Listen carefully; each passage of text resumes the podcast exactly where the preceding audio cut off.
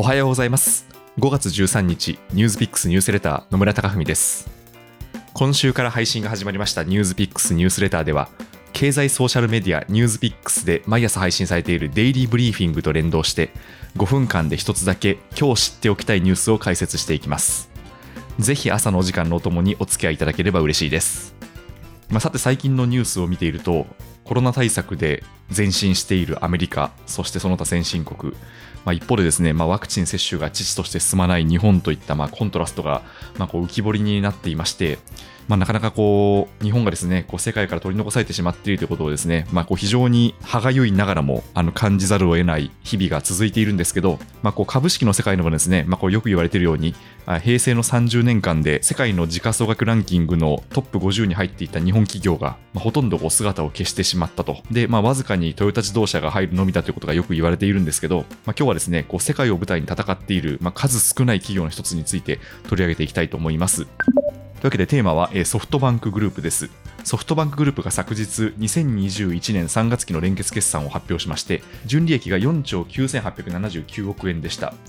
これは国内企業の純利益では過去最大を更新しました。世界企業の2020年度決算と比較してでもですね、えー、と1位がアメリカのアップル社。で2位がですねサウジアラビアの国営石油企業サウジアラムコでして、まあ、その規模に続くですね第3位となったということです。その要因についてはですね、えー、今日編集部が配信している記事散風関節。4.9兆円の利益、孫正義は何に成功したのかという記事に詳しいですので、ぜひそちらをお読みいただければと思うんですが、まあ、一部そこから、えー、ご紹介をさせていただきます。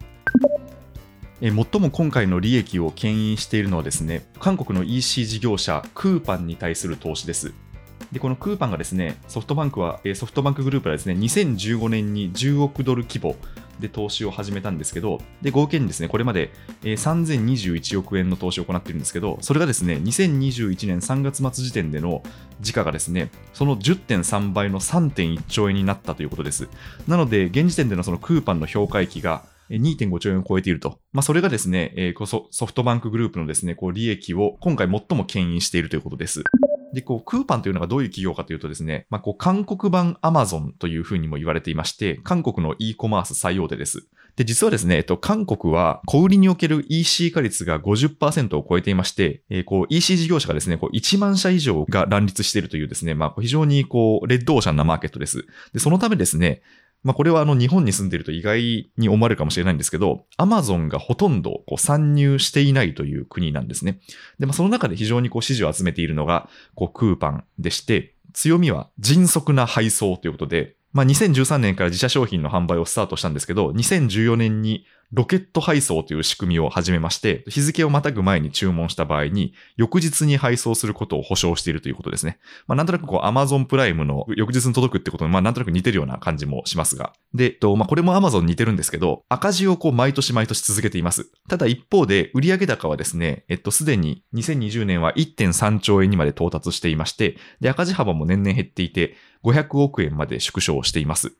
まあ、なのでですね、あの、どんどんどんどんこう物流施設にこう投資をしているといった戦略を行っています。で、ソフトバンクの株価については、実はこの1年で倍増をしていまして、昨年3月時点では時価総額5兆円台だったんですが、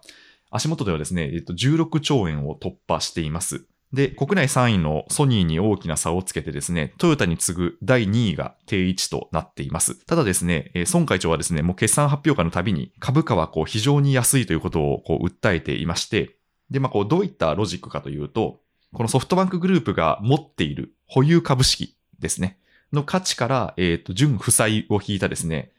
自家純資産 NAV という概念をですね、まあ、こう同社は提唱していまして、まあ、こう同社によると、一株当たりの NAV は1万5015円と。で、現在の株価は9330円ということで、まあ、こう持っている資産に対して、まだまだ株価は1.5倍ぐらいは成長する余地があるということをですね、こうことあるたびに発信をしています。そして今後の先行きなんですが、まあ、こうジャック・マー氏がですね、まあ、こう中国当局から狙われているというふうに言われていまして、中国からですね、こう規制リスクがこう高まっていると。というわけで、こうアリババの株価が、えー昨年11月をピークにこう低迷をしているんですね。なんで、まその先行きが一体どうなっていくのかっていうのが、こうソフトバンクの株価にも大きく影響してきます。えーそれからですね、まあ、やはりこう投資というところは当たるものもあれば外れるものもあるということで、まあ、最近で言うとですね、まあ、イギリスでそのグリーンシルという会社に投資をして3月に破綻をしたとかですね、あとは WeWork ですですね、が非常にこう経営不振に陥っているということで、まあ結構その、そういう失敗もあると。で、えっ、と、まあ、孫会長もですね、まあ、こういったその博打ではなくて、組織的にユニコーンを発掘していったりですね、まあ、こう資金を積み上げていく仕組みを作っていきたいというふうに発言をしているんですけど、まあ、一方で先ほどのですね、あの、クーパンの例に現れた通り、利益がですね、まあ、こう、投資先の株価に非常にこう依存するというところで、数兆円の黒字になることもあれば、その1年前のように、まあ、こう、1兆円近くのこう赤字になることもあると。で、まあ、現に孫会長もですね、その今回の、まあ、こう大きな利益に関しては、こう、たまたまの、たまたまの、たまたまが重なった結果だというふうに発言もしていまして、まあ、それに加えてですね、まあ、ソフトバンクグループにとっては、まあ、1兆2兆の利益だ、赤字だは、まあ、ニューノーマルだと。あまり驚かない方がいいということも述べています。まあ、なのでですね、まあ、ひょっとしたらこう来年大きな赤字をこう計上しましたっていったニュースがこれ流れる可能性もあるんですけど、まあ、ある意味こう、えーそういったものだと思って、まあ、このニュースを受け止めた方がいいと思います。ただ、いずれにせよですね、現在その資金的な余裕が出ていることは確かですので、次の一手が注目されます。ニュースピックスニュースレターでした。今日もいい一日をお過ごしください。